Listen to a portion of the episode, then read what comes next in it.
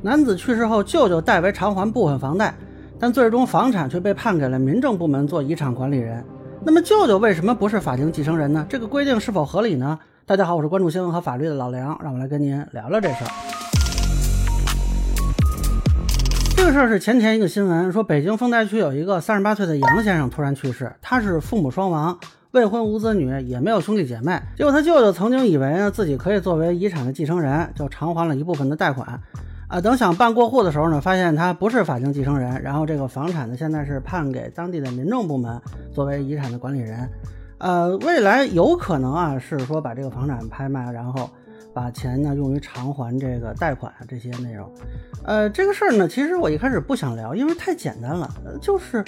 法律规定里头的这个法定继承人没有舅舅，那么杨先生呢又没有遗嘱，就按照无继承人处理。至于说他舅舅代付的房贷呢，这个就看他能不能自己举证向银行索要了。啊，但是我发现呢，很多人纠结的地方呢是在于舅舅为什么不算法定继承人？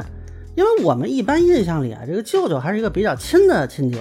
俗话说娘亲舅大啊，一般认为是长辈中比较重要的。舅舅。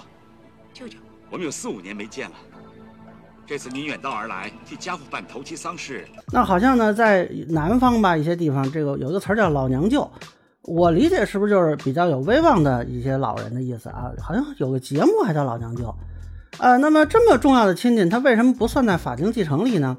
啊，那我看有的律师就把这个法条一摆，说这个啊，对，没有，那这个就没说一样，这肯不就没有吗？所以呢，我来说说我所知道的一些情况，跟大家分享一下啊。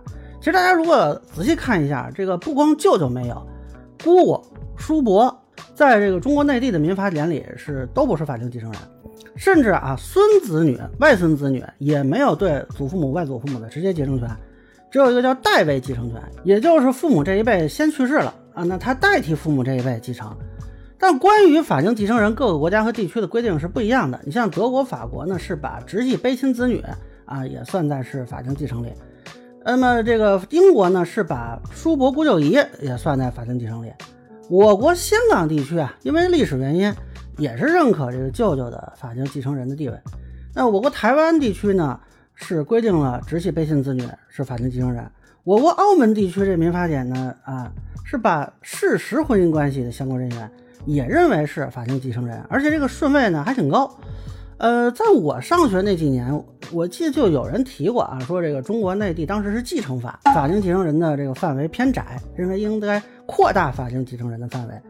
呃，至于说为什么偏窄呢？我当时听那几种说法啊，一个是说呢，我们是跟前苏联学习，那么当时前苏联规定的就窄，所以我们也窄。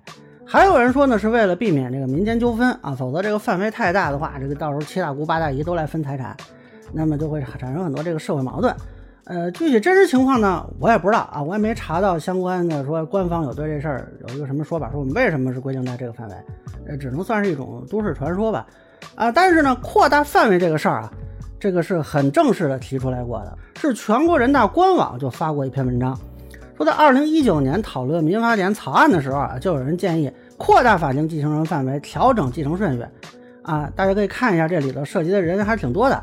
另外呢，我还得跟普天下的舅舅们报告一下啊，即便是法学界内部说想要扩大范围，呃，目前看大家都不考虑舅舅。这以前呢，山东大学我看有一个调查，就是想说问老百姓哪些人应该有继承权啊，你可以看一下他给的这个列表里头啊，都有一个是长期共同生活的其他人都没有舅舅，所以目前看呢，这个舅舅想要进入法定继承呢，可能还是比较困难的。当然了，像杨先生这种情况呢，说实话，就只有他舅舅，啊，还健在，能说出来主张权利，这情况也比较罕见啊。究竟该不该扩大法定继承人的范围，以至于说扩大到什么范围啊？这是合适？呃，这我觉得这未来可能还是有讨论空间的啊。也许说将来对民法典进行修订啊，会有所改变，说不定啊，将来如果啊讨论的觉得合适，把舅舅也划进去啊，这个也是有可能的。但是现在呢，这个只能说现行法律。啊，还是舅舅不能算是法定继承人。以上呢就是我对这个舅舅为什么不算法定继承人的一个分享吧。个人浅见难免疏漏，有欢迎不同意见小伙伴在评论区和弹幕里给我留言。如果您觉得说的还有点意思，您可以关注我的账号老梁不郁闷，我会继续分享更多关于新闻和法律的观点。谢谢大家。